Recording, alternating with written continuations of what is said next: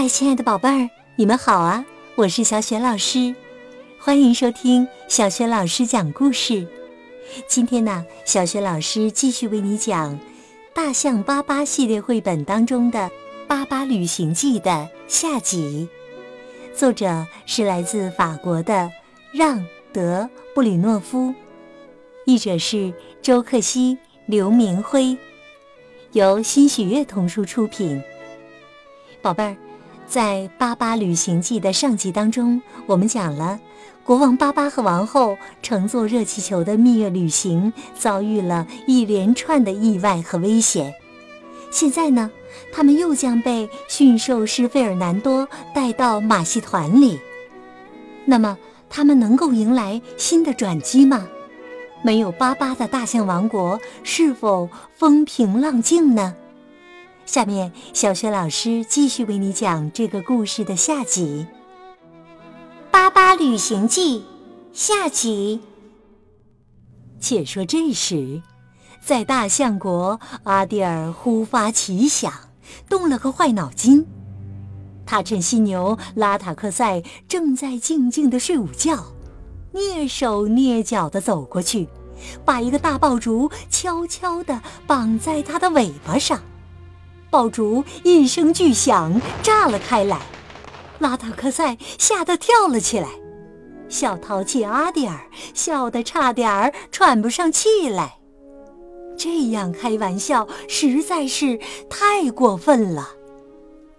拉达克赛怒不可遏，科内留斯非常担忧，走上前去对他说：“呃，亲爱的朋友，我很抱歉。”阿迪尔一定会受到严厉的惩罚的，他也来向您赔不是了。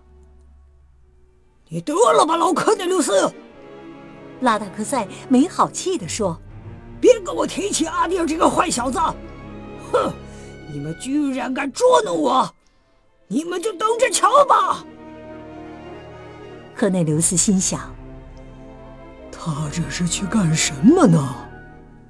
我实在放心不下，他可不是好惹的。唉，要是巴巴在就好了。可是这会儿啊，巴巴正在费尔南多的马戏团里吹小号，为塞莱斯特伴奏呢。有一天，马戏团来到一座城市。当初巴巴还是个孩子的时候，他在这儿遇到了那位老夫人，和他成了好朋友。于是当晚，等费尔南多睡下以后，巴巴带着塞雷斯特逃出马戏团，去找这位他始终不曾忘记的朋友。巴巴熟门熟路地找到了那座房子，他拉了门铃。老妇人醒来，穿着睡衣来到阳台上，问道：“是谁呀？”“是我们。”巴巴和塞莱斯特回答说。老妇人高兴极了，她一直以为再也见不到他俩了。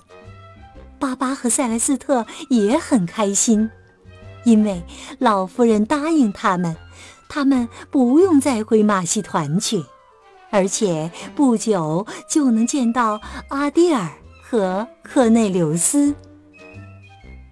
老夫人让塞莱斯特换上一件睡袍，让巴巴换上一套睡衣，两人美美的睡了一觉。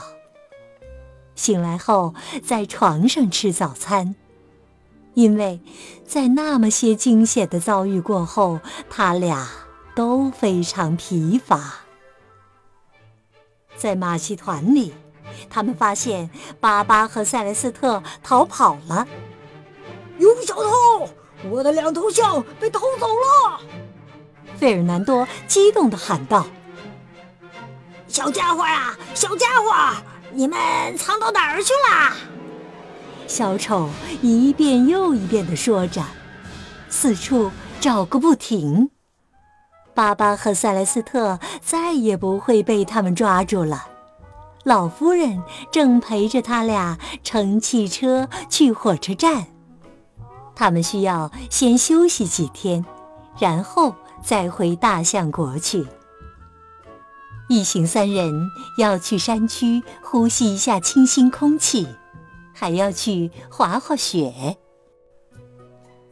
现在，巴巴和塞莱斯特收拾好了滑雪板，他们告别了山区，马上就要乘飞机回家了。老夫人陪同他们一起去，是巴巴邀请他的。他想让他看看自己美丽的家乡，看看那座能听见鸟儿鸣转的茂密森林。他们到了，飞机又飞回去了。巴巴和塞莱斯特吃惊的说不出话来。可内留斯和阿蒂尔，还有那些大象们都去哪儿了？好些大树都被砍倒了。难道茂密的森林就变成这样了吗？花儿没有了，鸟儿也没有了。巴巴和塞莱斯特望着眼前荒凉的景象，伤心的哭了起来。老夫人完全理解他们的悲伤。到底出了什么事了？巴巴终于见到了大象们，他大声问道：“唉。”克内留斯回答说：“犀牛向我们宣战了，是拉塔克塞带他们来的。他想要逮住阿蒂尔，把阿蒂尔剁成肉酱。我们勇敢的保护了小家伙，可是犀牛打败了我们。”我们不知道怎样才能赶走他们呢？巴巴说：“这真是坏消息，但是我们不能丧失勇气。真正的战争充满危险，许多大象都受了伤。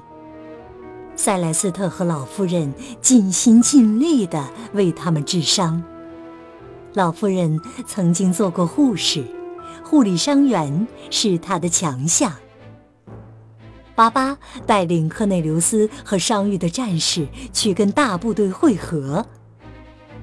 犀牛的军队逼近过来，一场惨烈的战役一触即发。这儿是犀牛族的营地，士兵们等待着命令，心里在想。我们会再一次打败大象国的军队，然后战争结束了，我们就可以回到自己的家乡去了。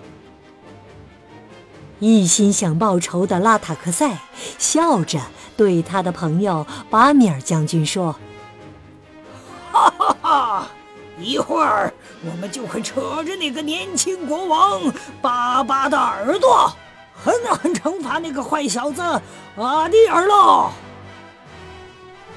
这儿是大象国的营地，大象们都恢复了勇气。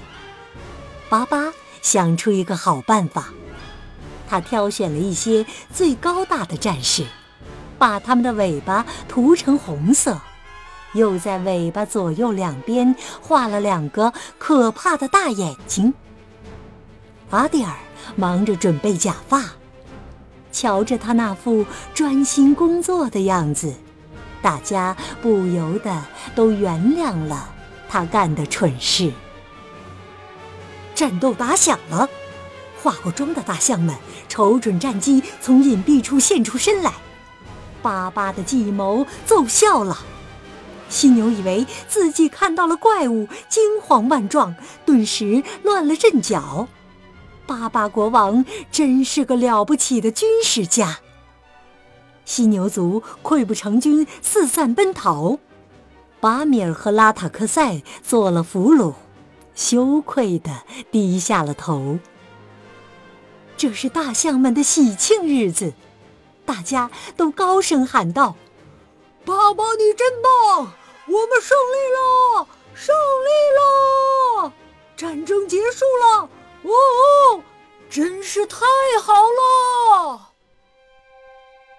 第二天，当着全体大象的面，巴巴和塞勒斯特穿上国王和王后的衣服，戴上国王王后的冠冕，嘉奖悉心帮助他们和伤员的老夫人。给他的奖品是会唱歌的鸟儿和一只很可爱的小猴子。庆典过后，巴巴、塞莱斯特和老夫人坐在一起聊天。老夫人说：“接下来我们做什么呢？”巴巴回答说：“我会努力做一个好国王。”如果您愿意，请留下来和我们在一起吧。您可以帮助我，让我的大象们过上幸福的日子。